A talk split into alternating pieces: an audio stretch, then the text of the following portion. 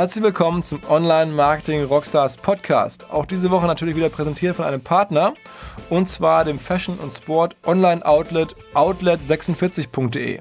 Geschrieben outlet46.de. Die Kollegen haben den Slogan Brands Up, Prices Down und bieten Top-Brands zu Bestpreisen und kostenfreier Zustellung am nächsten Werktag. Also ähm, Fashion zu günstigen Preisen im Internet. Man kann die Seite Outlet46 frei ansteuern. Das ist kein Shopping-Club. Und man kann sich natürlich auch in den Newsletter eintragen. Aber es gibt auch Tagesdeals, Tageskampagnen. Und da kann man einfach schnell gucken, was man vielleicht erwerben möchte. Ähm, aktuell haben die Kollegen eine Million Kunden und möchten gerne weitere Kunden gewinnen und suchen dazu auch explizit hier im Podcast eure Hilfe. Also wenn unsere Hörer der Meinung sind, sie können Outlet 46 über irgendein Tool, irgendeine Vermarktungslösung, irgendeinen spannenden Marketingansatz helfen, weiter zu wachsen, dann seid ihr explizit aufgerufen, euch dort zu melden. Gerne direkt an die Kollegen schreiben, dass ihr das hier gehört habt oder über uns, dann machen wir eine Intro. Ähm, so, outlet46.de als Partner gewinnen oder Kunde werden, wie auch immer. Viel Spaß!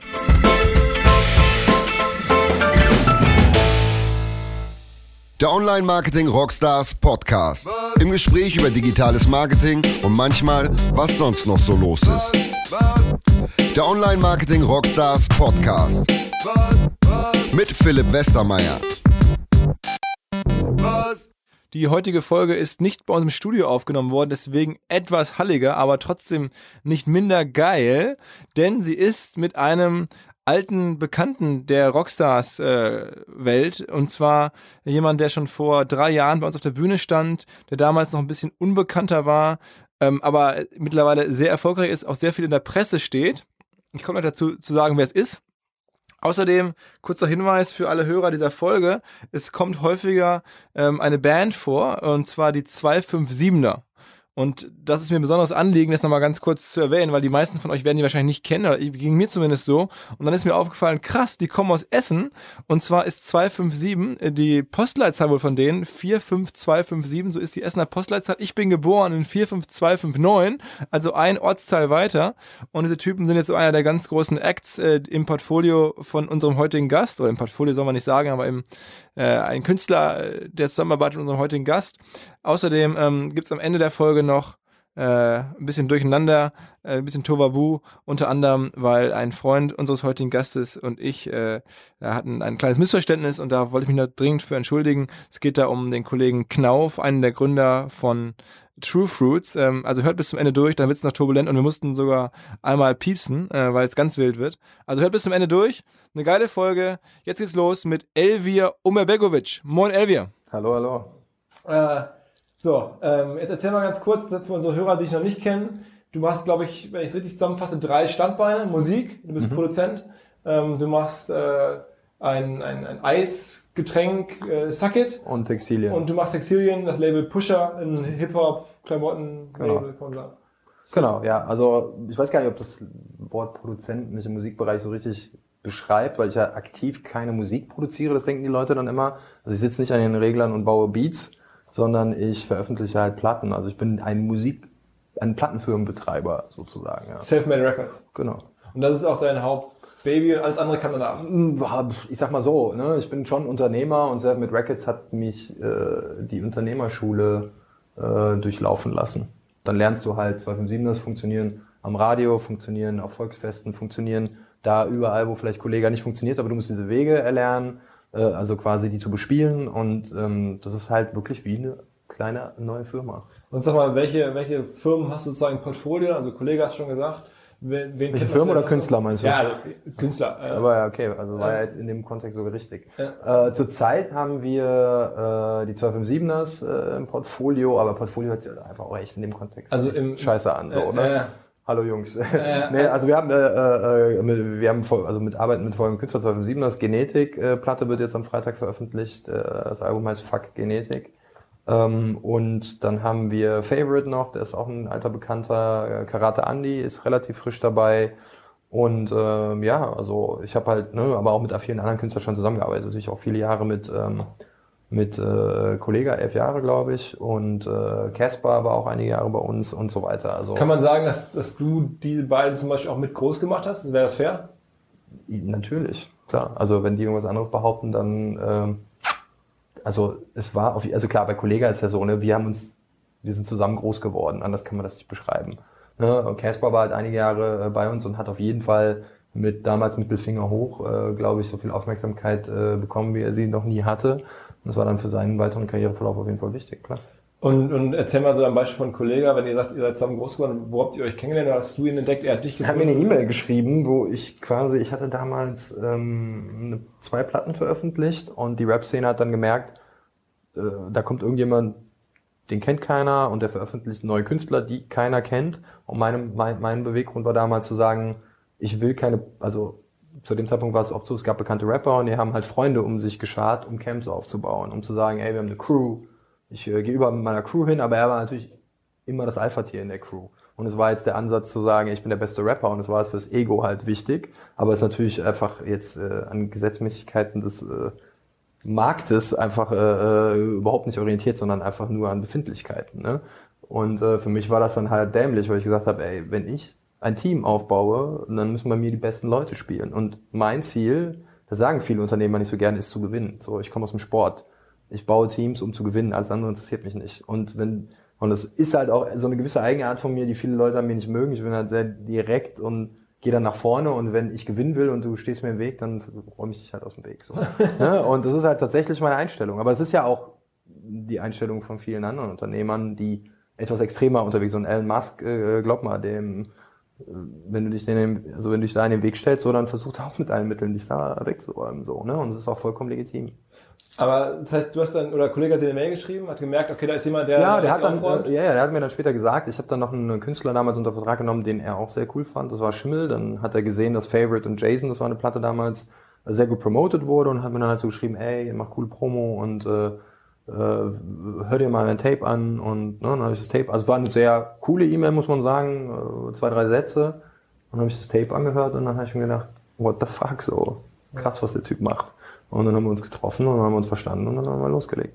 Und dann, habt, äh, was war so der Weg, ihn groß zu bekommen? Die Legende sagt ja, dass sozusagen YouTube damals so ein Weg war. Ja, YouTube war sehr wichtig, ja. Aber es ist, also es war ein sehr langer Weg auch, ne? Wir sind in einer Phase äh, groß geworden, wo keiner mehr Musik kaufen wollte, wo es auch keine anderen Outlets wie Spotify oder iTunes oder ähnliches gab. Es gab halt das illegale Downloaden in starken, also in ganz, ganz äh, großen Zahlen. Und ähm, ich bin quasi, äh, was für mich im Nachhinein aber gut war, in so einer Talsohle irgendwie da eingestiegen und hatte aber auch dann dadurch die Zeit, alles in Ruhe zu lernen, weil es hat halt keine große Aufmerksamkeit generiert, weil mit der ersten Kollegaplatte zu also Tape Volume 1, äh, was für mich ein Klassiker der Deutschrap-Geschichte ist, 2000 Platten verkauft. So, da denkt halt heute, wenn du 2000 Platten verkaufst, dann, äh, keine Ahnung, dann hast du auf, also im Künstleraufbau ist das vielleicht okay, aber generell ist das natürlich äh, total unwirtschaftlich, ne? Und dann, was war dann sozusagen der wirtschaftliche Durchbruch und wie kam der dann? Ja, der kam dann einfach mit Konstanz. Ne? Wir haben nicht davon abgelassen. Ich habe äh, mein Büro, mein erstes Büro war mein Schlafzimmer. Und äh, ich hatte die Kosten einfach gesenkt, also quasi Overhead-Kosten äh, gering gehalten und wir haben einfach weitergemacht und alles, was an Geld reinkam, in die nächste Platte gesteckt. Also da gab es jetzt äh, keinen tollen Lifestyle oder so. Das war Arbeit und Wachstum. Und dann aber irgendwann ist, der, ist es dann weiter gewachsen? Es ist stetig gewachsen. Ne? Du hast an ganz vielen Parametern und Indikatoren gesehen, dass du wächst. Mal, mal war es mehr Live, mal war es mehr Merchverkäufe, mal waren es mehr Plattenverkäufe. Diese ganzen Bewegungen, ne, die musstest du auch erstmal einordnen lernen. Ne? Und das haben wir auf jeden Fall mit den Jahren dann so geschafft. Und es gibt also nicht diesen einen Marketing oder diesen einen großen Hebel, der euch jetzt richtig nach vorne gebracht hat. Also nochmal, wenn ich von Leuten höre oder Leute über dich sprechen, dann ist immer so dass das Argument, okay, der ist bei YouTube mega schlau und der weiß, wie er da Videos und Künstler positionieren mhm. muss und sozusagen Social Media, YouTube ist ja auch Social Media, Klar. ist sozusagen ein krasser Hebel. Genau, also äh, das habe ich auch, auch gerade irgendwie besprochen. Also ich glaube zum Beispiel nicht, da habe ich gestern irgendwie noch einen äh, Marketingbeitrag gelesen, das war ein Amerikaner, ich kann es dir auch direkt sagen, das ist ganz interessant, was du gerade angesprochen hast, dass da nicht der eine Marketing-Move war, der dann diesen Künstler nach oben gebracht hat. Also erstmal muss man auch äh, ganz klar sagen, Künstler wie Kollega, der seine Kunst äh, extrem gut beherrscht, ähm, ja erstmal sehr viele Jahre braucht, um überhaupt diese Kunstfertigkeit zu erlangen. Ne? Und ähm, den setzt du nicht mit einem Marketing-Move irgendwie so auf die Map. Ne? Also ich habe aber gestern echt was äh, Gutes gelesen, das ist jetzt auf Englisch. Ähm, Aber das passt gerade verlinken, perfekt. Verlinken wir hier in den Show Notes vom Podcast. Ähm, genau. Uh, many people see entrepreneurship as an event. If we could get our business featured in the New York Times, then we'd be sad. Ne? Also, dass du halt so ein Single-Event quasi äh, ausloten willst, an, wo du sagst, okay, ab da ging es ja. bergauf so. Aber in der Regel, ich meine, äh, ist das Bullshit so, ne? Weil du hast nie dieses eine Single-Event, was dann äh, quasi die Aufmerksamkeit der ganzen Welt auf dich lenkt. Äh, dass wenn du Sprintstar bist wie äh, äh, Usain Bolt, ja, der äh, hat sich ja jahrelang darauf vorbereitet, eben diesen, diesen, dieses Rennen zu gewinnen. Äh, der kam ja nicht über Nacht da rein und hat gesagt, ey krass, ich habe hier irgendwie eine Einladung bekommen, da mitzulaufen. Mach ich mal, oh krass, ich bin irgendwie auf jeden Fall super gifted, ich gewinne jetzt. Das ist halt Bullshit. Das ist auch genau wie dieses Glücksprinzip. So, das ist kein Glück. Ich glaube auch nicht daran. Ne? Ich äh, habe äh, mich viel mit Quantenphysik beschäftigt, was sich immer ein bisschen äh, abstrakt und vielleicht auch teilweise esoterisch anhört, aber eher so in wissenschaftlicher Form. Und ich glaube daran, dass äh, Dinge zueinander finden und gewisse Energien äh, äh, irgendwie aufgeladen werden, Interessenslagen und so weiter und äh, ähm, dass da eins zum anderen kommt. Und das war ein sehr behutsamer Aufbau bei Kollega. Ah, dann sag mal so ganz generell heutzutage, wenn du jetzt heute einen neuen Künstler mhm. unter Vertrag nimmst, was sind denn dann trotzdem so die ersten zwei, drei marketingorientierten Sachen, die ihr macht, um die Kunst den Leuten nahe Genau, also na klar, also es ist auch der, der Job des Labels quasi äh, Marketing-Tools zu generieren, die auf den Künstler zugeschnitten sinnvoll sind. So, ne? Also ich meine, ich würde jetzt nicht mit Kollege ins Musikantenstadel gehen, auch wenn ich da gerne auftreten könnte. So, ja. ne? Also wenn sie sagen würden, ey, komm vorbei, wir finden das total toll, dann würden wir halt sagen, nee, sorry, ey, Musikantenstadel geht gar nicht. So, machen wir nicht. Ja. Das machen wir auch äh, sehr häufig. Also ich glaube, in den letzten Jahren habe ich irgendwie zu neun von zehn Einladungen in irgendwelchen TV-Sendungen eingesagt. So, also auch für die Künstler, mit den Künstlern zusammen. Die verstehen das Gott sei Dank auch. Ne? Die sagen dann halt auch, hey, nee, ist nicht cool, habe ich keinen Bock drauf. Ähm, aber, also Marketing ist nicht immer gleich Marketing, aber was wir halt sehr gut gemacht haben, ist halt eben Content zu schaffen. Wir haben ja jetzt gerade, ist ein super Beispiel, äh, vorgestern, das, äh, ich glaube, es war vorgestern, Weihnachtslied äh, Holz in der Weihnachtsversion äh, quasi online gestellt. Daran haben wir natürlich ein paar Monate gearbeitet in der Produktion und so weiter. Wir wussten halt, wir haben diesen Holz-Hit und ähm, ich glaube, viele Leute kotzen jetzt auch ab, dass wir noch eine Weihnachtsversion gemacht haben und dann irgendwie das auch alle mitträllern. Sag mal für unsere Zuhörer, wer hat den gemacht? Also wer ist der Künstler? Also das sind die 257ers, ne, die gerade, also den Song Holz, der auch aus deren Perspektive halt ein ein Fun-Song war, logischerweise, und wir ihn halt so lustig fanden, dass wir gesagt haben, ey, der könnte Kultcharakter entwickeln. Äh, den koppeln wir jetzt mal aus mit einem Video, so, ne? Und dann gehst du hin, versuchst die richtigen Videoleute zu finden, die das richtige Konzept treffen. Und das muss alles kongruent zu dem Song, zu dem Produkt, zu dem Künstler sein, so. Und wenn du das nicht schaffst, du musst also sehr gut wissen, wen du da wie äh, ansprechen möchtest und dann musst du quasi das Produkt darauf maßschneidern. Das ist die Kunst. Sozial, also auch in Social Media Netzwerken das richtige kreative Denken an den Tag zu legen, dass äh, Content schafft, der irgendwie auch relevant ist. Aber der Content travels oder reist oder vervielfältigt sich am besten auf Facebook und auf YouTube, nehme ich an, korrekt? Genau, ja, klar. Also das kann auch ein kürzeres Snapchat sein, who knows. Ne? Es kommt immer ein neues Medium auf und äh, wird dann irgendwie aber genutzt. machst du denn Sachen anders? Also wenn du jetzt für Facebook was produzierst und so einen Song jetzt für, für mit einem Künstler, sozusagen als Weihnachtssong, dann hast du ja viel so Brainpower vorab drin. Wie das, ja, klar, dann klar. denkt ihr euch dann auch, okay, bei Facebook müssen wir so machen, dann müssen wir direkt in den ersten drei Sekunden das hinbekommen. Bei Facebook kann ich dir genau sagen, haben wir darauf geachtet, dass wir keine Verlinkung äh, in dem Ausgangsposting hatten, weil dann die Algorithmen der, also das, der Vervielfältigung auf Facebook nicht so greifen, wie wenn du äh, extern verlinkst. Also wenn du hingehst und sagst, hier kauf bei Amazon guckt auf YouTube oder ähnlich, dann äh, findet Facebook das nicht so geil, wie wenn die exklusiven Content haben. Okay. Also haben wir quasi einen äh, Content geschaffen, den wir, den wir ohne irgendwie welche Querverweise erstmal haben laufen lassen. Und wir haben es ja dann geschafft, dass wir einen neuen Rekord aufgestellt haben und in drei Stunden auf Facebook, also jetzt im Hip-Hop-Bereich, eine Million Views auf dieses Video generiert haben, was einfach insane ist. So. Ohne dafür zu bezahlen, also ja, kein, organisch. keinen einzigen Cent. Ja. Also da bin ich eh Fan von, ne? Also alles, alles organic, von Essen bis äh, Marketing. Aber, aber sag mal, ähm, ist es dann trotzdem, äh, ich meine, in unserer Szene redet man viel davon, jetzt Content extra für Facebook zu produzieren und extra für YouTube. Ist denn der gleiche Content? Ist das dasselbe Video, das bei YouTube nachher ist, oder macht ihr da Unterschiede? Ich glaube, in dem Fall war es dasselbe Video. Äh, ne? Philipp, du alter Profi. Ja, ja, ja, scheiße. Okay. Sehr authentisch. Ja, ja. Ähm, also war es dasselbe Video, sagst du? War dasselbe Video, ja. Aber wir machen natürlich jetzt, also guck mal, es ist ja nur eine Plattform, die quasi Content vervielfältigt. Wenn du geilen Content hast, warum solltest du die irgendwie auf eine Plattform limitieren? Es sei denn, vom Format her geht's nur bei Snapchat oder was auch immer, ne? Klar, also, aber es gibt Aber es gäbe die Idee zu sagen, okay, Facebook-Videos, die werden maximal 20 Sekunden geguckt, da müssen in den ersten drei Sekunden... Guck mal, du kannst ja sagen, wir haben Content, der, äh, der ist nicht TV geeignet, der ist YouTube geeignet. Und dann kannst du sagen, wir haben Content, der ist nicht YouTube geeignet, der ist äh, YouPorn geeignet. So, ne? Und dann äh, gibt dafür halt die Plattform und dann. Macht ihr was für YouPorn rein? Äh, also bei YouPorn haben wir, glaube ich, tatsächlich noch nichts hochgeladen. So. Aber ansonsten überall schon. Äh, ja, ich meine, es bringt ja nichts, ne? Also es wird die Leute, die irgendwie auf YouPorn gehen, die haben ganz andere Ziele. okay. Ich glaube, die, äh, ja, weiß ich gar nicht, ob das funktioniert. So. Und dann sagen wir jetzt, also man kennt dich, man versteht jetzt, dass du sozusagen in der Lage bist, geilen Content zu schaffen, den über die Plattform clever zu verteilen damit dann irgendwie Künstler groß zu machen. Ist natürlich Wo kommt nicht alles. die Kohle her? Wo kommt die Kohle her?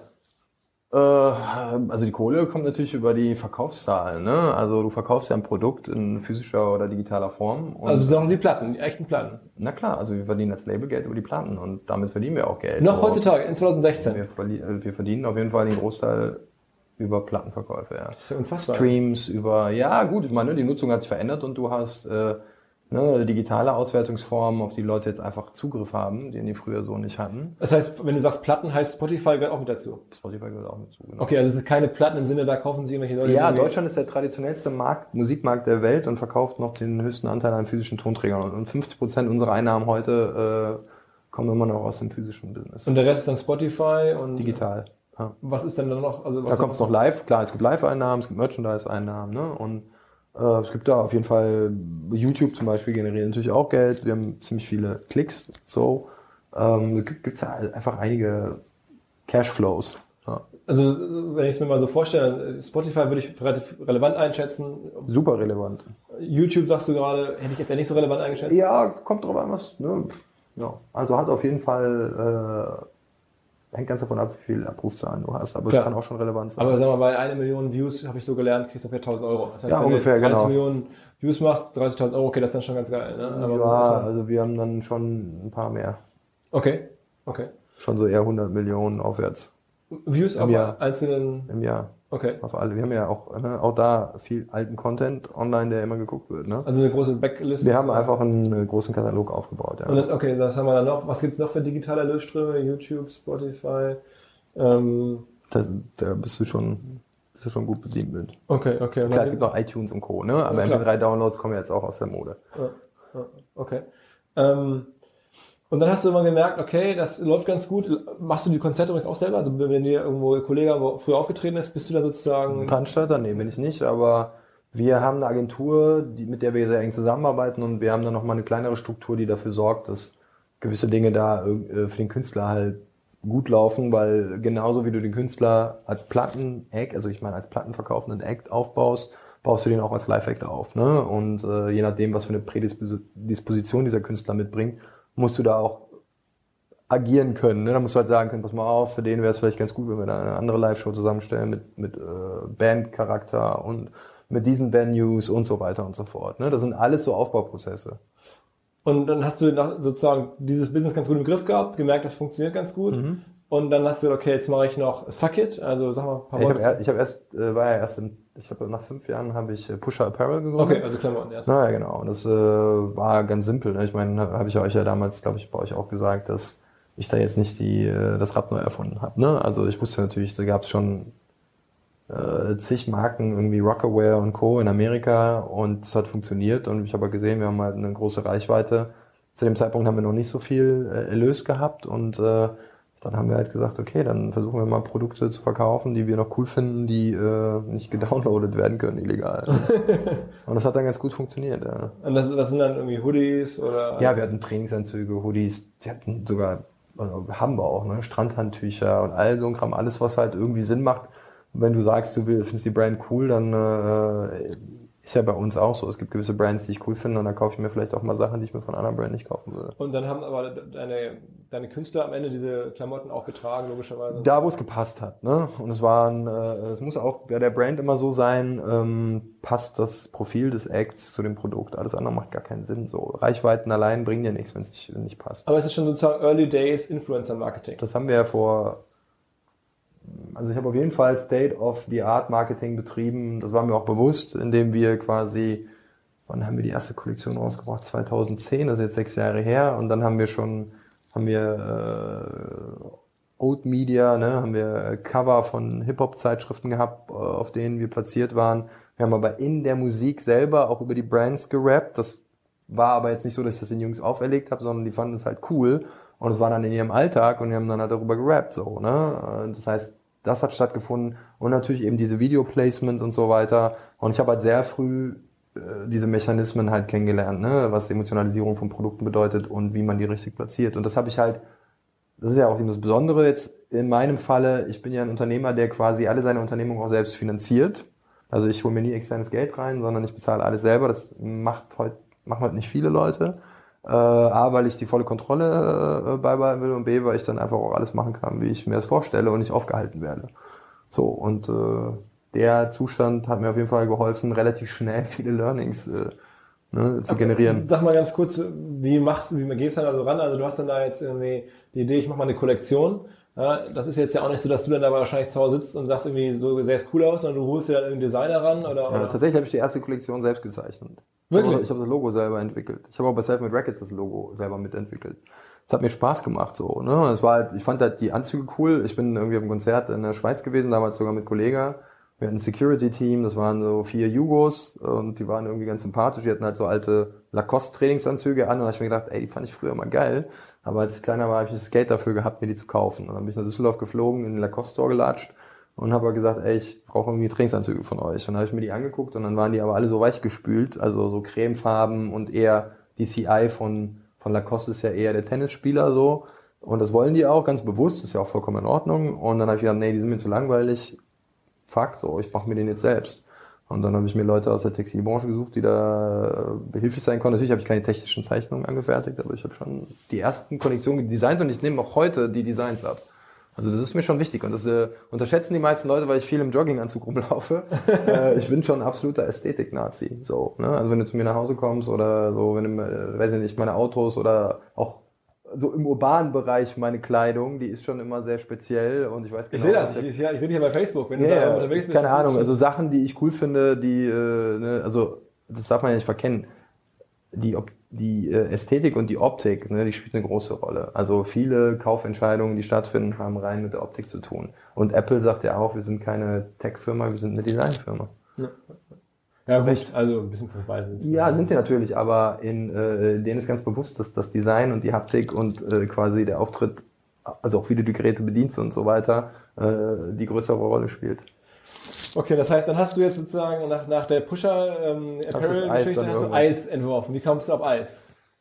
Also das war relativ simpel. Ich wollte irgendwas im Alkoholbereich machen, weil ich mir quasi auch mal wieder so neue Ziele gesetzt habe, Produkte. Also A, ich will mir was beibringen ich will was Neues lernen. Und B, ich äh, äh, will auch Brand, Brands breaken, die du über einen längeren Zeitraum vielleicht als ein Künstler arbeitest, ja, also die einen deutlich äh, längeren Lebenszeitraum haben. Und ich wollte auch äh, außerhalb des deutschen äh, Raumes mal agieren, so weil ich ja immer nur irgendwie Deutschland, Österreich, Schweiz geschafft habe, auch alles gut geschafft, äh, ne? also ob Textilien waren oder Musikbusiness irgendwie am Ende des Tages äh, äh, wollte ich den aus die Skalierbarkeit einfach erhöhen. Und ich hatte halt Bock auf ein alkoholisches Produkt, obwohl ich selber Anti-Alkoholiker bin. ähm, ne? äh, aber mir war klar, so Musik, Alkohol, das passt halt auch gut zusammen. Aber ich hatte auch keinen Bock auf 0815 äh, Produkte und habe mich dann damals mit einem dem Chef der Unternehmensentwicklung von einer großen bekannten Brauerei aus Deutschland, die eigentlich auch meiner Meinung nach zu dem Zeitpunkt halbwegs innovative Produkte gemacht haben, getroffen es ging dann sechs Monate und wir haben uns dreimal getroffen ungefähr und das war dann immer eher so, ach Elvia, komm, ihr habt doch so super Reichweiten und so. Wir haben hier so ein Produkt, das funktioniert nicht so gut. Lass uns das mal pushen. Und da habe ich ihm gesagt, das passt aber nicht zu uns und ich habe auch keinen Bock, irgendwie Sachen aufzuwärmen. Wenn wir alles machen, designen wir das von Grund auf neu, gehen ganz anders daran und schaffen am besten ein Produkt, was auch ein, eine Daseinsberechtigung hat. So, ne? Und einfach nur den nächsten Wodka, da hatte ich keinen Bock drauf, oder den nächsten Energy Drink. Und äh, ja, das hat dann, wie das so mit Corporation-Leuten ist, äh, ewig gedauert und es ist halt sehr, ist nichts bei rumgekommen.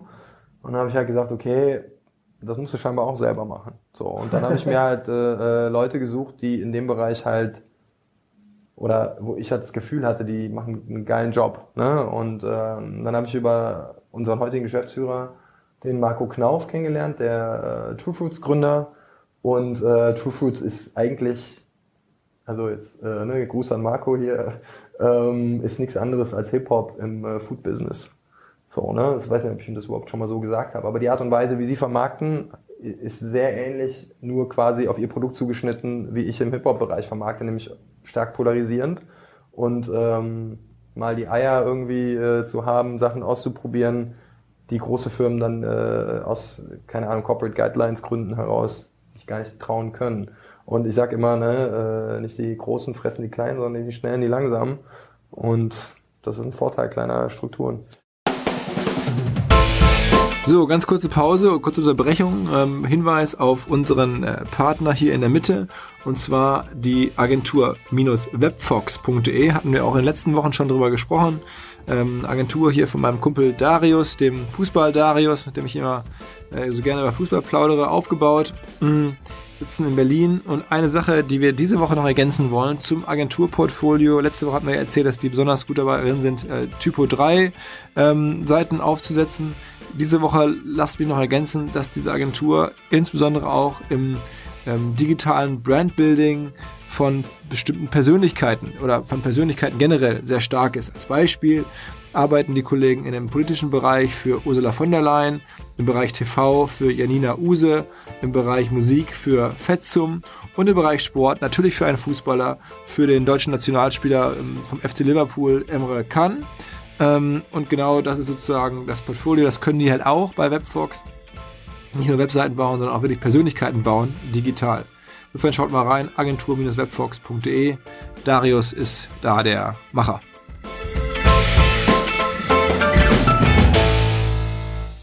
Und also du hast dann aber sozusagen richtig alle, alle Tricks schon äh, vorher beigebracht, klar. Äh, ja, und also, Eis sogar, also euer, euer Sucket Eis sogar, warst du, ich war ganz überrascht, selber nochmal bei Höhlen der Löwen im ja. Fernsehen, hast du da präsentiert, Klar. weil du auch gecheckt hast, okay, das gibt Reichweite, das gibt genau. Aufmerksamkeit. Genau. Ja, das du bist ja nicht so schade zu sagen, eigentlich hast du ja schon als Gründer jetzt sozusagen eine Stufe nach Höhle der Löwen vielleicht, würde man dich jetzt nicht unbedingt erwarten. Ja, wir sind nicht die typischen äh, Höhle der Löwen äh, Jungs, weil wir eigentlich gar kein Geld brauchen. Ne? Also wir sind jetzt nicht dahin gegangen, weil wir äh, Ideen umsetzen. Geld braucht. Genau, wir sind nicht dahin gegangen, weil wir eine Idee umsetzen wollen und sagen, gebt uns bitte Geld, glaubt an uns so, was ja auch der ganz normale Weg ist. Also jetzt, das soll ja überhaupt nicht irgendwie arrogant klingen. Äh.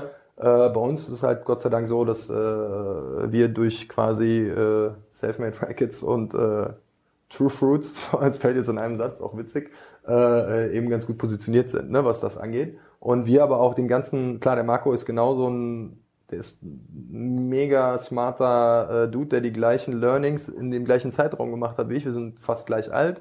Der hat, die Firma ist fast genau im gleichen Jahr gegründet worden und äh, ihm brauche ich nichts mehr zu erklären. So, er weiß, wie es läuft. Und er kann mir quasi beibringen, wie es im Food-Business läuft.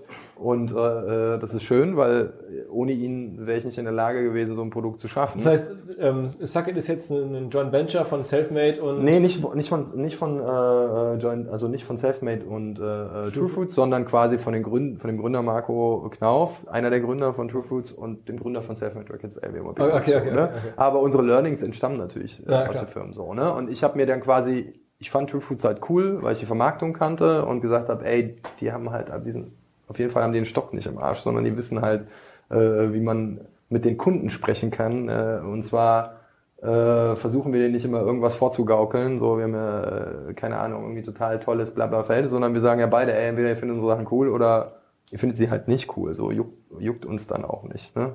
Wir machen halt Sachen, die wir gut finden. Es hat gut funktioniert so, ne? Und deswegen ist, glaube ich, die, die äh, Zusammensetzung äh, höchst interessant. Und er hat natürlich auch bei uns gesehen, das gefällt ihm natürlich auch, dass wir immer so polarisierend vorgehen und äh, er versteht das auch und ähm, ja, wir haben. Wir haben dich kennengelernt? Also, kann, also Dann nee, also dadurch, dass ich quasi Initiative ergriffen habe, im Lebensmittelbereich was, äh, was machen zu wollen, bin ich über Max an Marco gekommen und äh, dann haben wir im ersten Meeting quasi äh, äh, hatte Max irgendwie gesprochen, dass die schon mal eine Idee hatten, so ein Eis zu machen mit Alkohol. Und der Marco dachte, ich wollte einen Energy Drink machen, aber ich wollte auf gar keinen Fall einen Energy Drink machen. Er wollte mir auch schon sagen, ey, Energy Drink mache ich nicht, so macht jeder.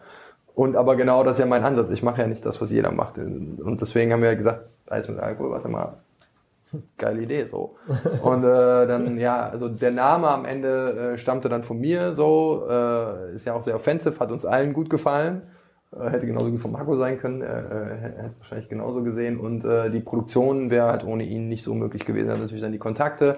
Wie wenn er jetzt zu mir kommen würde und sagen, ey, ich will eine Platte produzieren. Ja. Dann sind das für mich drei Phone Calls so. Ne? Und das sind dann halt, äh, das ist halt geil, wenn du mit so Leuten arbeitest, wo es halt sofort umgesetzt werden kann. Und wie groß ist jetzt Sucket aktuell? Also ist super gewachsen. Ich glaube, wir haben im ersten Jahr wirklich 250.000 Eis produziert, einfach mal so und gedacht, die werden wir irgendwie los und äh, haben wir auch geschafft. Und, äh, ich sage jetzt mal verhältnismäßig äh, kleine Zahl. Dann haben wir im zweiten Jahr, glaube ich, 500.000 Eis äh, äh, verkauft und dann haben wir dieses Jahr 1,4 Millionen Eis bis dato verkauft. Und so, dann ne? Eis verkauft heißt an den Handel? Äh, nee, wir haben äh, verschiedene, also wir sind äh, Multichannel-Vertrieb quasi, online äh, verkaufen wir auch sehr stark, aber wir verkaufen halt am meisten am Handel aber auch, ich glaube, wir waren an 140 Festivaltagen dieses Jahr aktiv. Also auch wirklich Lifestyle-Sellings, ne? Wirklich, also Rock am Ring und äh, die ganzen bekannten Was Festivals. kostet ein Eis, wenn ich eins kaufen möchte? Im Supermarkt kostet dich tatsächlich eine 10er Box äh, 10 Euro ungefähr, 9,90 Euro irgendwie also sowas. Also ein Euro für ein Eis? Genau. Und der Handel nimmt dann nochmal eine Marge raus? Ja, ja, klar, natürlich. Die verdienen auch dran, logischerweise.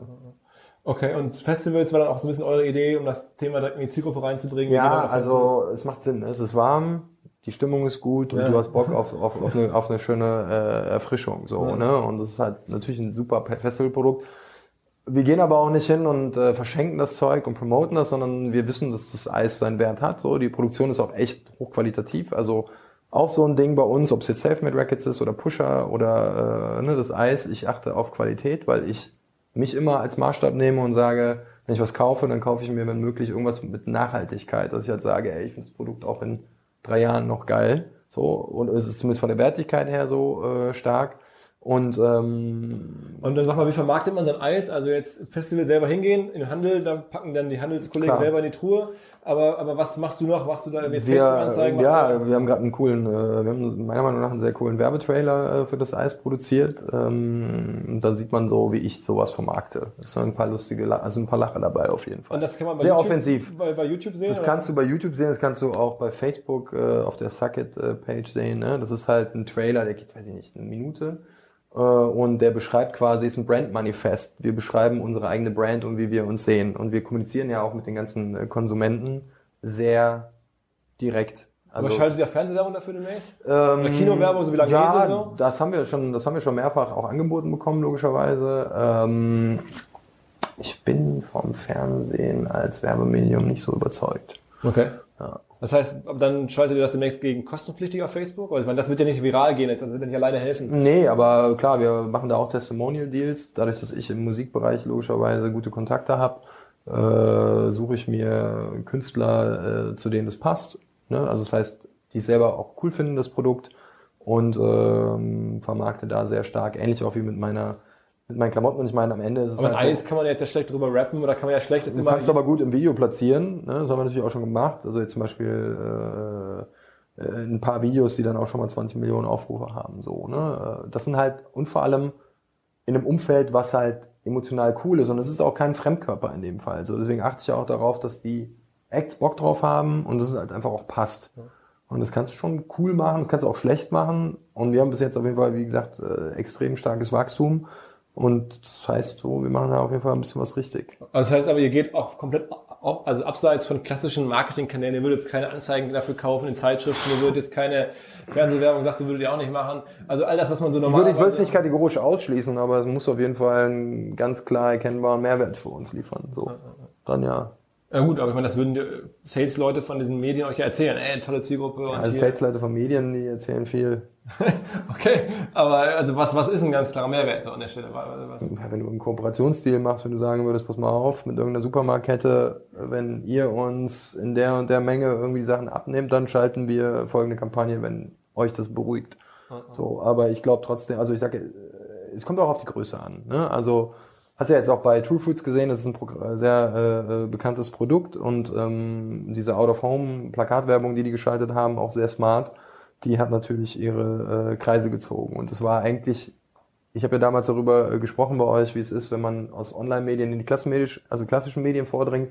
Die sind aus den klassischen Medien durch den Inhalt in die Online-Medien vorgedrungen äh, ne, und wurde halt stark Bericht erstattet und das ist halt, ist doch geil. Ist es eigentlich äh, fair zu sagen, dass du jetzt auch selber für dich entschieden hast, du gehst ein bisschen mehr mit so als als als Elvi Omegovic in die in die Medien oder machst ein bisschen mehr Eigen-PR? Ich habe jetzt also großes Porträt in der FAS, Porträt in der Vivo oder Interview in der Vivo.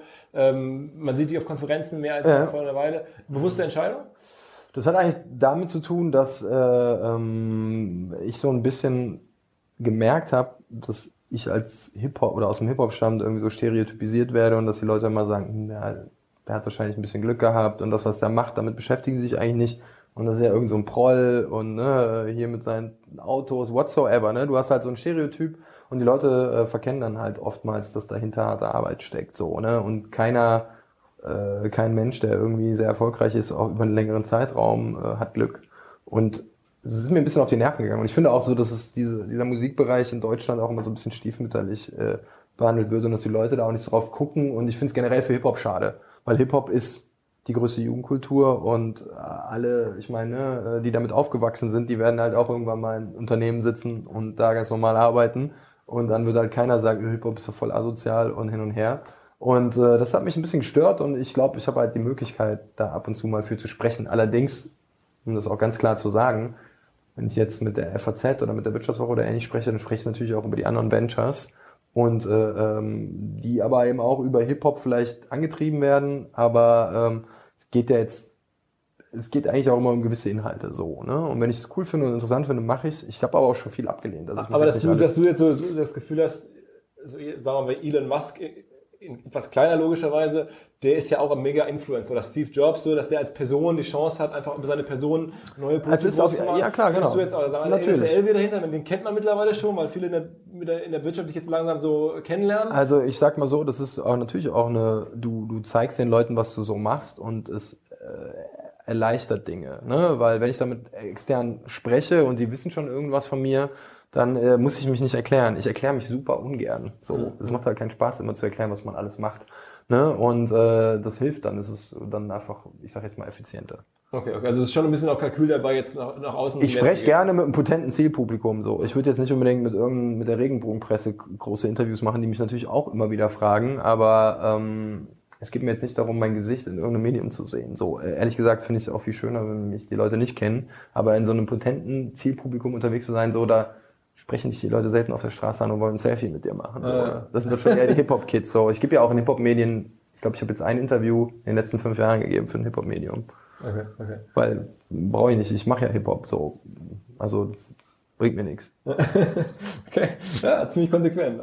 Ähm, aber ich meine, das ist ja schon auch interessant. Also ich, ich habe das FIZ-Ding gelesen und dann witzigerweise drehen die es dann trotzdem wieder so auf den Hip-Hop, äh, dann, dass du Ferrari fährst und dass du irgendwie ein geiles Penthouse hast. Da kommt man nicht, äh, da kommt man nicht drum rum. Irgendwie am Ende, also ich, ich fand's cool und am Ende habe ich, ob es Elvis auch cool findet, so, ob es seine Zwecke erfüllt und dann war ja, ich mir ganz sicher. Ich, ich, ich weiß es natürlich auch nicht so. Und natürlich hat auch der Redakteur immer so seinen Blick darauf, der war sehr nett. Äh, und wenn er das so sieht, dann ist das auch vollkommen in Ordnung. Weißt du, ich, er muss ja auch seinen Job machen. Und er muss ja auch die Geschichte verkaufen. Es war, ich habe mich auch, ich habe, er hat mir den Titel nicht verraten. Und dann habe ich natürlich die Zeitung gelesen und dann war es so Elvi und seine Gangster. Also, äh. ne, war halt der Titel. Und ich meine, wie soll ich den dafür haten? Er hat genau meine Tools angewendet, ne, die ich quasi auch zur Vermarktung oftmals nutze. Also kann ich ihm jetzt nicht sagen, finde ich scheiße, sondern na klar werden dann Leute, die die FAS dann lesen, äh, werden dann sagen, hä, was soll das denn im Wirtschaftsteil so? Ja. Was für Gangster, ne? Und die lesen es dann und vielleicht funktioniert es dann äh, besser für den Artikel und dann hat er seinen Zweck auch für ihn erfüllt. Und äh, da bin ich jetzt der Letzte, der einen Stock im Arsch hat und sagt, oh Gott, so, ne? Meine Mutter hat mich jetzt angerufen und ich fühle mich total scheiße, sondern äh, ist mir auch egal so, ne? Wie, muss man ganz klar sagen. Ähm, wenn ich mir so höre, drei Businesses, ist ja immer so ein bisschen die Sorge, Fokusverlust. Mhm. Man macht dann auf einmal drei Sachen und dann nichts mehr richtig. Ja. Ähm, wie schaffst du das trotzdem, sozusagen jetzt noch neue Künstler zu finden, bei den neuen Künstlern so eng dran zu sein, wie damals bei Kollega? Äh, ist das schwierig oder hast du jetzt deine Leute oder machst du das selber? Mm, teils, teils. Ne? Also ich versuche immer unabhängige Strukturen zu schaffen. Also der Textilbereich hat eine äh, unabhängige Struktur, die auch ohne mich den Alltagsjob erledigt und die Im Lebensmittelbereich ist es genau dasselbe. Ne? Wir haben einen Geschäftsführer, wir haben da irgendwie neun Mitarbeiter bei Sucket mittlerweile und das gibt's, da gibt's ein Tagesgeschäft und wir kommen halt bei größeren Marketing-Kooperationen, bei Creative Incentives oder so ins Spiel oder halt einfach auch bei der Finanzierung. Und ähm, mir macht es halt Spaß, muss ich zugeben. So, ne? Ich beschäftige mich gerne damit, ich schaffe gern geilen Content. Wir haben gerade wieder, irgendwie gestern habe ich ein paar ziemlich äh, geile Sachen für Sucket äh, mit unserem Creative Lead äh, durchgecheckt, die wir so angekurbelt haben und ich freue mich schon, die zu veröffentlichen, weil es halt mega funny ist. so ne Und ähm, das also macht mir Spaß. Natural Born Content Marketing. Ja, es macht mir einfach Spaß so. ne Ich, ich ärgere auch gerne die Leute oder provoziere auch gerne auf eine coole Art oder manchmal halt, ne, auf eine witzige Art. Also wie gesagt, 257ers mit Holz haben einen ganz anderen Catch als äh, irgendwie Kollege mit Alpha oder was auch immer. Und ähm, ich finde das halt, mir macht Spaß so. Das heißt, man, du bist dann auch ich bin, am bin Ende Workaholic und dann hast du genug Zeit, um alles zu kümmern. Ich bin Workaholic leider, ja, kann man nicht anders sagen, auf jeden Fall. Aber es können trotzdem noch, noch, noch neue Künstler von dir erwarten, hast du noch neue... Es wird auch neue Künstler geben, ja klar. Also wir sind eine Plattenfirma, die die ja die Kunst, den äh, Künstler groß zu machen, einfach irgendwie gemeistert hat. Das haben wir ja jetzt, also ich weiß gar nicht, wie viele Nummer 1 Künstler wir hervorgebracht haben, aber auf jeden Fall mehr als alle anderen Hip-Hop-Labels vor uns. Und ähm, in jedem Fall auch einfach mehr Superstars. Also sind schon ein paar Millionäre bei Selfmade Records entstanden und oder durch Selfmade Records. Und das ist ja, ich sag mir ja, die Historie beweist ja, dass wir dazu in der Lage sind. Und diese Fähigkeiten verlierst du nicht. Und wenn du dann als Label einen Künstler cool findest, den du gerne vermarkten möchtest, dann macht es ja auch Spaß, die anzuwenden. Aber nochmal, weil ich das schon mal gefragt habe, was ist das Geheimnis? Also ich meine, wenn du sagst, wir sind, unsere DNA ist, wir kriegen Künstler groß. Wir mhm. entdecken Künstler, wir kriegen sie dann groß. Ja, das hast du mich gefragt und äh, ich weiß noch, da äh, habe ich dir geantwortet, pass mal auf, so, das ist wie ein Stürmer, der eine schießt Tore und der andere schießt sie nicht. So, und das ist halt einfach, wie willst du das beschreiben? Wie soll ich das definieren? Also es gibt nicht irgendwie, dass du sagst, ich kann, ich habe ein gutes Gefühl für das richtige Video. Doch, no, natürlich. Also wir haben, das haben wir uns auch in bestimmten Bereichen mit Sicherheit auch beigebracht, so, ne? Aber der Instinkt, den hast du oder den hast du nicht so. Entweder du bist cool oder wie ist das in einem Interview gesagt, entweder du bist cool oder du bist lustig, aber das zu lernen, sich das beizubringen, ist hart. okay, das ist ja mal eine ganz souveräne Aussage. Ja, stimmt, ja. Äh, und stimmt eigentlich auch deine, deine, die ganze, deine restliche Lebensgeschichte, sozusagen die, die frühen Jahre, du warst Basketball-Profi genau. und sozusagen. Ja, Sportler einfach, Leistungssportler. Ja. Genau, und, und sozusagen und kommst selber aus sehr kleinen Verhältnissen. Ja. Ja, das stimmt schon. Ne? Meine Eltern sind äh, als Gastarbeiter nach Deutschland gekommen. Ne? Haben, meine Mutter hat verschiedene Jobs gemacht, ne? Kassiererin, Fastfood-Restaurants, Bedienung und solche Geschichten. Ich habe auch früher mit der geputzt, haben wir auch schon mal ja. mehrfach erwähnt. Dafür schäme ich mich auch nicht. Ne? Also es waren alles gute Learnings. Es erzählen uns eine Menge Leute zu und sagen, okay, wie hast du dann zum ersten Mal, jetzt sagst du, du finanzierst alles selber. Das hört ja. klingt nicht so locker lässig, aber wie war der erste Moment, wo du zum ersten Mal sozusagen aus dem kleinen Verhältnis und aus dem Basketballsport also irgendwie an so viel Cash gekommen bist? Ich brauchte gar nicht so viel Cash, das ist halt der Punkt. Ne? Also für Selfmade Records am Anfang hatte ich, glaube ich, irgendwie ein Startkapital von 20.000 Euro, die ich dann irgendwie zusammengespart hatte. Und äh, mein Kapital war meine Arbeitskraft. So. Okay, okay. Also tatsächlich fast so ein standardisiertes Modell wie äh, Zeit gegen, äh, gegen ne? also gegen, oder beziehungsweise Geld gegen Arbeitskraft oder Arbeitszeit.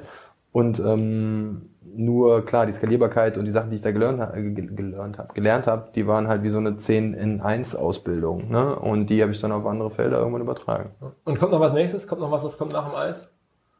Also klar, ne? ich meine, ich, äh, ja, 40 Minuten. Ja, ja, das ist Bruder, 45, 45 Bruder, äh, Spaß. Hier die, äh, ähm, ja, also ich bin sehr umtriebig auf jeden Fall, aber ich versuche mich jetzt auch nicht irgendwie zu verheddern. Ich versuche gesunde Strukturen zu schaffen, wo ich auch noch den Überblick behalten kann.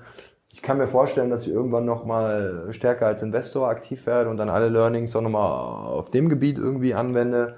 Und ähm, mal schauen. Also ich bin jemand, ah, wie soll ich das erklären? Ich, hab, ich muss Spaß an der Sache haben und dann mache ich aber ähm, ich mache jetzt auch nicht Dinge, um der reichste Mann der Welt zu werden. So, ne? Das äh, juckt mich nicht.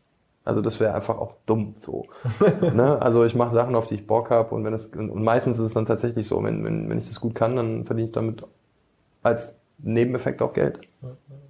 Okay, ähm, so lass mich mal schauen, dass ich noch irgendwie Frage, offensichtlich noch fünf Fragen. Minuten. Wir haben noch fünf Minuten, genau, genau, genau, nur noch fünf Minuten. Ähm, werde, glaube ich, die gefragt, ähm, als, ich glaube, ich bin eigentlich jetzt, Jungs, hier sitzen ja ein paar Jungs im Büro, äh, mit dem Office. Habt ihr noch Fragen? Irgendwas, irgendwas Offensichtliches, was man den Kollegen fragen muss? Wir sind schon braindead, Mann, nach 40 Minuten. Wir sagen immer, ein Podcast muss so lange sein wie ein, wie ein Inlandsflug. Ja, von mhm. oder München 45 Minuten, okay. das ist einmal durch. Ja, ist nicht schlecht, stimmt, ja. Gruß an, Gruß an alle äh, Senatoren im Flugzeug. Bist du Senator? Äh, ey, weiß ich gar nicht. Ich habe auf jeden Fall viel Vielfliegermeilen und äh, ich, ich habe mich sehr spät für den Scheiß angemeldet, muss ich zugeben. Und habe wahrscheinlich einige äh, tolle Flüge irgendwie verschenkt. Ähm, boah. Wofür gibst du deine Kohle aus? Also, ja, ich habe gar nicht so viel Zeit, Geld auszugeben, muss ich zugeben. Also, was mache ich gern? Ich ähm, reise auf jeden Fall sehr gern, dafür gebe ich Geld aus und ich, ähm, ich beglücke auch gerne Menschen, die äh, mir am Herzen liegen mit irgendwie äh, Möglichkeiten. Das ist eigentlich am schönsten. Ja, ich bin Autofan und ich habe, weiß ich nicht, ich habe jetzt aber auch mir so viele Autos, verschiedene Autos in einem relativ starken Intervall irgendwann zugelegt. Ich war ja auch auf der Rennstrecke, ich habe auch einen Rennwagen. Ähm, ähm, ich habe Spaß am Fahren. So, das darf man nicht unterschätzen. Ich finde natürlich Autos geil, aber die müssen mir auch irgendwas geben. Ne? Und ähm, meistens sind das recht bekloppte Autos, die mir irgendwas geben, weil es einfach Charakter ist. Und das kostet natürlich auch Geld, keine Frage, aber ich bin jetzt auch, also wie soll ich das erklären? So, ich habe jetzt einen Ferrari, den ich geil finde zum Beispiel, und den werde ich wahrscheinlich auch nie verkaufen, weil dieses Gefühl, was dieses Auto mir vermittelt, das ist halt immer da. So, und dann muss ich jetzt nicht hingehen und sagen, ah, da ist ein neuer rausgekommen und ne, ich kaufe mir sofort den neuen. So bin ich gar nicht unterwegs. Also ich bin, ich liebe dann die Dinge, die, die, die ich mir so zulege und äh, wahrscheinlich hat es den Nachteil, dass das immer mehr werden. Aber das heißt, du bist doch nicht gesponsert oder so. Ferrari oder, oder Porsche sagen nicht, sie geben dir die Karren umsonst damit. Also ich krieg schon die Autos äh, von den Autohäusern, die kennen mich mittlerweile, ne, zum Testen, weil die halt wissen, dass äh, wenn ich da irgendwie drauf kleben bleibe, äh, wahrscheinlich dann das Ding auch irgendwann hole. Ist auch. Aber äh, nicht, dass sie dir sagen, okay, dann sehen das andere Leute bei Instagram oder bei in deiner. Ach, in ey, deiner ich, ich, würde auch gar kein Instagram, also diese Instagram-Scheiße, ne? Sorry, ey, ich bin einfach nicht dieser Typ, der nach außen versucht, den Leuten zu zeigen, äh, was er sich gerade, was er gerade macht. Da hätte ich gar keinen Bock drauf. Selbst wenn ich dafür Ferrari äh, kaufen würde, was würde ich dafür abgeben? Meine Privatsphäre, so, die ja. ist, äh, das kann Ferrari gar nicht bezahlen. Wie viel die mir wert ist, so, ne? Ja. Also das, das sehe ich anders so. Ne? Aber äh, eigentlich muss man sagen, ich bewundere Leute, die sich äh, von Objekten frei machen, so gut es geht. Und das ist, äh, ist bei mir auch, also bis jetzt vielleicht auch bei Autos, schon so, dass ich gern spartanische, saubere Verhältnisse habe und mir nicht zu viel Ballast ans Bein hefte, in Form von Immobilien hier und da, weil ich mir einfach denke, pff, wozu? Ja. So, es stresst nur. Die ganze Scheiße intakt zu halten, habe ich gar keine Lust zu. auch der Autofuhrpark. Ne? Ich habe einen Freund, der hat 14 Autos. Also jetzt, ich kenne auch Leute, die äh, hunderte Autos haben. Ne? Also wirklich äh, Industriemagnaten. Alle meine Renn, äh, Rennstreckenfreunde sind autogestört so, ne? Und da sind teilweise Milliardäre dabei, kannst dir vorstellen, die haben ein paar Autos mehr als Elvier, die ich auch immer geil finde. Ich fahre immer hin und äh, verbringe dann erstmal zwei Stunden in der Halle und gucke mir die äh, Autos an, weil du da teilweise Autos hast, die gibt's nur zweimal auf der Welt. Also äh, viele Oldtimer. Und die werden dann aber auch auf der Rennstrecke getreten. Ne? Und äh, die finde ich halt echt schön und guck mir das an, das hat ja auch was mit Ästhetik zu tun. Und ähm, die, ähm, ja, die kaufen sich halt dann natürlich auch mal Karren ich weiß nicht, wie die ihren Fuhrpark handeln, aber ich habe halt einen Freund, der hat 14 alte 911er. Ne? Und natürlich, so alte Autos, die musst du fahren, damit die nicht, also damit da keine Probleme entstehen. Und wer schafft 14 Autos zu fahren? Wenn ich jetzt drei Autos in der Garage habe, dann denke ich mir auch schon jeden Morgen so, pff, was macht heute Sinn irgendwie? Ne? Die fährst du halt nicht jeden Tag. Und äh, die dann in Stand zu halten, der ist jedes Wochenende da und dann putzt er die Karren und ne, ich meine, der ist halt Anwalt. Und dann denke ich mir immer so, das wäre mir echt zu stressig. So, so schön wie die Autos auch sind, ne, da habe ich dann auch keinen Bock drauf, weil so viel Zeit habe ich nicht. Ich, die müssen funktionieren und ich muss die heizen können. So, ne? Und dann habe ich Spaß. Und letzte Frage aus dem Bereich, ich habe das mal bei Business Insider gesehen, sozusagen, how Elvi Begovic um, spends his money. Also sozusagen, das machen Ach so, ja. Die, auch mal so die wollten jetzt ein Interview mit mir machen. Äh, ich äh, hoffe, so eine scheiß Frage stellen die mir nicht. Ja? okay, dann, dann stelle ich sie dir auch nicht. Haben wir ja schon im Autos gesprochen. Ja. Dann lass Cut machen oder Jungs, genau. habt ihr noch was? Der Flug ist vorbei. Du hast, genau. du hast vorhin gesagt, äh, schnell frisst langsam ja, und nicht, genau. nicht großes frisst klein. Genau. Merkst du denn aber, dass die großen Labels angefangen haben, dich zu kopieren oder ob das dein Erfolg Klar, ey, alle. Alle, also das ist aber das Ding, was sie nicht verstehen, dass das alles immer im Gesamtkontext funktioniert. Und sie denken dann auch so, dass sie mit irgendeinem Tool dass sie kopieren, dann genau denselben Erfolg haben, so. Aber es ist immer eine Gesamtsprache und die ist immer zugeschnitten. Und das ist ja auch das Schöne, das ist dann nicht so einfach zu kopieren. Also klar, es gibt aber, also Boxen, Deluxe-Boxen wurden dann irgendwann kopiert, mit denen wir dann angefangen haben und damit haben andere Leute Umsatz gemacht. Das war natürlich smart und du musst ja auch gucken, was macht der Markt und wie bewegt was er sich. Was sind Deluxe-Boxen? Das waren halt diese, äh, diese Fanboxen, diese Limited Editions, die wir gemacht haben, die halt irgendwie äh, mehr als nur eine CD beinhalten, T-Shirts ah, okay, und so weiter diese Fanpacks und damit wurde halt sehr viel Umsatz gemacht. Ja. Und wo, worüber wurde vertrieben? Die gibt's im Handel oder über Amazon. Ne? Das machen aber mittlerweile alle äh, großen, also machen alle Labels mit allen Hip-Hop-Acts, aber wir haben halt irgendwann damit angefangen. Ja. Okay. Und ihr seid mit dem aber Major jetzt auch in Joint Venture gegangen, oder? Genau, also ich habe ein Joint Venture mit Universal Music für Selfmade Records äh, und klar, aber wir arbeiten immer noch independent und nutzen quasi die Möglichkeiten, die Universal Music uns bietet. Ja. Okay, und warum habt ihr das gemacht? Einfach nur um die Größe von denen? Wir können halt, haben halt einfach viel mehr Access. Okay. Also es gibt jetzt einfach nichts mehr Musikbusiness durch diese, diese Konstellation, was uns in irgendeiner Form vorenthalten wird. Ne? Also ich kann mit, äh, ich habe quasi ein Netzwerk mit einem Move äh, enorm erweitert, so äh, auch international. Ne? Äh, es ist schon ganz geil. Wie, wie, wie, wie groß sind eigentlich die Hallen, die den aktuell Kollege voll macht? Also ich kann dir sagen, dass wir letzte Woche ein Konzert gehabt mit den 257ers, das war das Palladium in Köln, das sind ca. 5000 Leute. Okay. Aber ich glaube, dass sie irgendwann Arenen spielen werden, 15.000 so. Casper spielt, glaube ich, bei 15.000er Hallen schon. Ein Kollege spielt auch irgendwie in der Region 5.000. Okay. Ja. Also noch nicht Barclaycard in Hamburg oder, oder, oder Köln Arena oder so? Ja doch, also Casper schon, ne? zum Beispiel. Also ist ja auch ein Hip-Hopper, der irgendwie dahin gekommen ist, wobei er äh, jetzt auch schon stark außerhalb des Rap-Kosmos ja, ja, irgendwie absolut, funktioniert. Ja. Ne? Aber gibt nicht viele Rapper, die jetzt so große Hallen füllen, aber was halt cool ist, du hast auch viele Festivals und die spielen halt dann, also ich war, was, was war das mal für ein Festival? 257ers haben auf irgendeinem Nicht-Hip-Hop-Festival gespielt und da waren 40.000 Leute und die haben dann halt die Songs gegrölt und das ist schon ganz geil. Alles klar. Das waren nochmal interessante private Sachen, irgendwie unabhängig vom Marketing und Business-Schnack zum Ende. Ähm, ich hoffe, es passt ja ganz gut irgendwie zu Untermarken Rockstars. Vielen, vielen Dank, dass du dabei warst, mal wieder bei uns aufgetaucht bist. Äh, ich, wir bleiben an dir dran, wir beobachten weiter, was du machst. Gerne. Äh, und auch mit Marco. Marco, wenn du das hörst, schöne Grüße auch an dich. Ich weiß nicht, ich stehe irgendwie in deiner Schuld. Ich habe mich schon per E-Mail entschuldigt für diesen einen Fuck-up in Hamburg. Eigentlich nicht meine Art, du weißt, was ich meine. Ihn, Marco. so, das war's jetzt äh, für heute. Äh, schöne Grüße an Marco Knauf nochmal zu Ende. So, und bis nächste Woche. Ciao, ciao. Tschüss, tschüss. Bevor alles vorbei ist, ganz kurzer Hinweis, diesmal so in fast eigener Sache. Und zwar haben wir gemeinsam mit der Zeit, also der Zeitung Die Zeit, da gibt es eine Akademie. Und mit dieser Zeitakademie gemeinsam haben wir eine ähm, Videoreihe rausgebracht. Da war auch hier unser Dauerkumpel und, und Rockstars Stammgast Christoph Bursek mit dabei und erklären Online-Marketing wirklich für Leute, die zum ersten Mal ins Online-Marketing kommen. Ähm, in Videolektionen, sechs Stück zu den verschiedensten Themen. Ich selber erkläre da Performance-Marketing, der Christoph erklärt ähm, Search, dann mache ich noch ein bisschen was zu Facebook, er macht noch ein bisschen was zu YouTube und so geht's weiter. Ebenfalls zu sehen ist ähm, Armin Rott oder Professor Dr. Armin Rott von der Hamburg Media School also sehr praxisnah, relevante Lektionen. Ähm, überall und auf jedem Endgerät äh, streambar und sofort anzuschauen. Keine Wartezeit, geht sofort los. Einfach mal zeitakademie.de und dann seht ihr da schon auf einmal tauchen die kleinen Rockstars bei der Zeit auf. Wer hätte das gedacht? Wir sind stolz.